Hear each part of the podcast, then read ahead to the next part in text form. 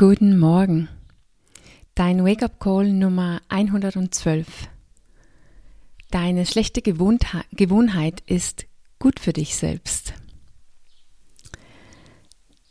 Heute Morgen möchte ich über unsere sogenannten schlechte Gewohnheiten reden. Meine Definition von so einer ist, dass wenn eine Gewohnheit mehr schädlich als gut für uns ist und wir deshalb es gerne loswerden wollen, dann ist es schlecht. Eigentlich ist das aber nicht so liebevoll gesagt über diese schlechte Gewohnheit, weil es muss ja irgendwas Gutes für uns, tun.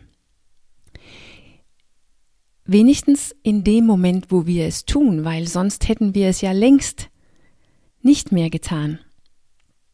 Unsere schlechte Gewohnheit hat also auch eine gute Seite. Der kann was für uns, während wir es tun. Es gibt ja nichts, was so schlecht ist, dass es nicht für irgendwas gut ist. So heißt es ja. Vielleicht sollte ich lieber sagen, es gibt nichts, was so schlecht ist, dass es nicht gut für jemanden ist. Weil es ist eigentlich so, dass unsere schlechte Gewohnheit ist auch gut für uns oder für diejenige, die wir sind, in dem Moment, wo wir es tun. In diesem Moment fühlt es sich ja gut an für uns selbst. Auf jeden Fall besser, als es nicht zu tun.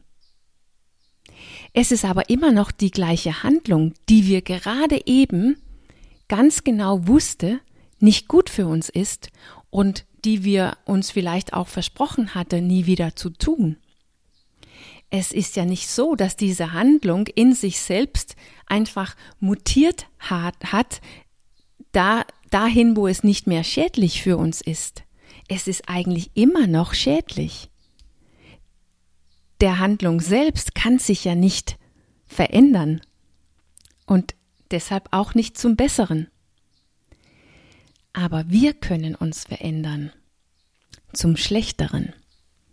Und das haben wir getan in dem Moment, wo es plötzlich nicht mehr so eine schlechte Idee ist, weiter zu essen, mehr Wein zu trinken oder Facebook zu öffnen.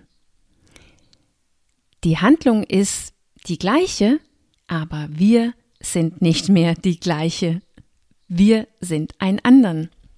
Und deshalb passen, passt plötzlich diese schlechte Gewohnheit so gut zu uns.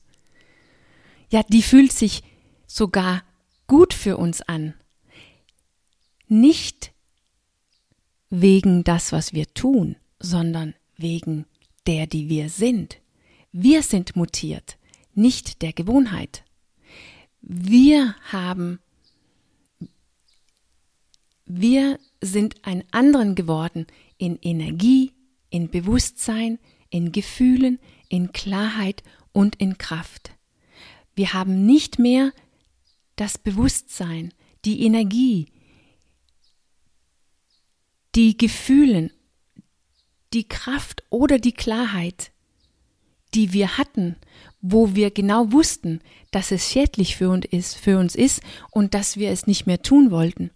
Ja, wo wir eigentlich diese Gewohnheit gar nicht mehr nötig hatte.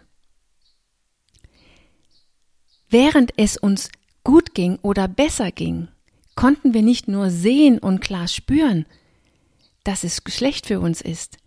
Wir hatten rein physisch, faktisch, praktisch kein Bedarf, weiter zu essen, Wein zu trinken oder Facebook zu öffnen.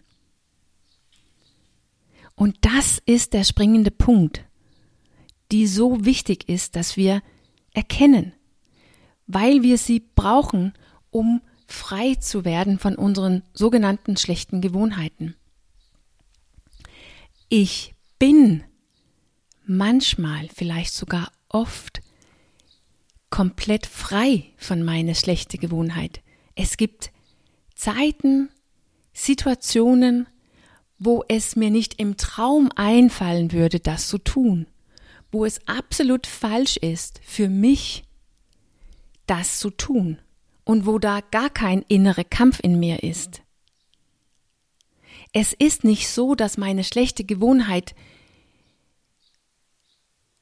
unzertrennlich ist von mir, weil manchmal bin ich vollkommen frei davon. Es ist eigentlich mehr so, dass meine schlechte Gewohnheit von mir abhängt. Der hängt davon ab, wer ich bin und wie es mir geht, wie ich bin, gerade jetzt. Meine Gewohnheit hat mit mir zu tun, mit derjenige, die ich gerade bin. Ich kann so einer sein, die abhängig ist und nicht in der Lage ist, meine eigen, mein eigenes Versprechen zu halten. Und ich kann so einer sein, die überhaupt nicht versteht, warum das so schwierig sein soll, aufhören zu essen oder das Fernseher ausmachen und die ganz genau weiß, dass das brauche ich nicht. Irgendwas in mir ist unfrei, abhängig und für die, diejenige ist diese schlechte Gewohnheit gut, aber irgendwas in mir ist komplett frei, komplett unabhängig und komplett uninteressiert in diese schlechte Gewohnheit. Es gibt etwas in mir oder ich bin auch vollkommen frei und unabhängig in Bezug auf meine schlechte Gewohnheit. Wir sind immer beides, diese freie und unabhängige Teil und die unfreie und abhängige Teil.